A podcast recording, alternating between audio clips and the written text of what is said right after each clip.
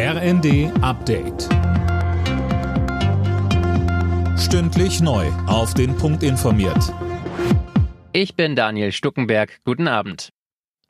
Die letzten drei AKW in Deutschland sollen bis Mitte April kommenden Jahres weiterlaufen. Das hat Bundeskanzler Scholz per Richtlinienkompetenz entschieden und damit den Streit in der Ampelkoalition beendet.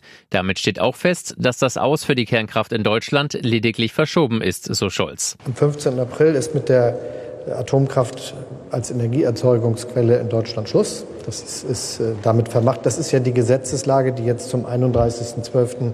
diesen Jahres existiert und die dann eben erst am 15. April zum Vollzug kommt.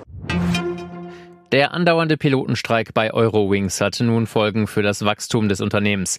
Die Lufthansa-Tochter will den Aufbau der Flugzeugflotte einbremsen und statt auf 80 nur noch auf rund 75 Maschinen erhöhen.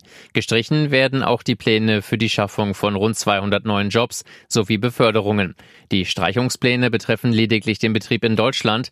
Der Streik der Piloten hatte gestern begonnen und soll noch bis morgen andauern.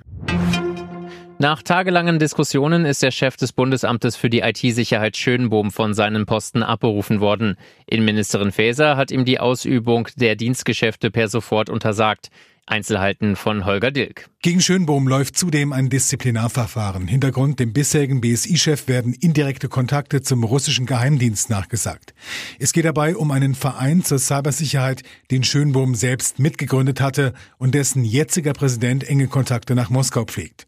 Offenbar sah das Ministerium darin eine Gefahr, denn das BSI mit Schönbohm an der Spitze warnt seit Beginn des Ukraine-Kriegs vor Cyberattacken aus Russland. Der frühere Vegankoch und jetzige Verschwörungsideologe Attila Hildmann kann möglicherweise doch an Deutschland ausgeliefert werden.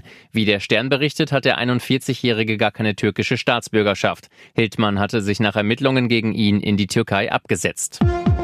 Alle Nachrichten auf rnd.de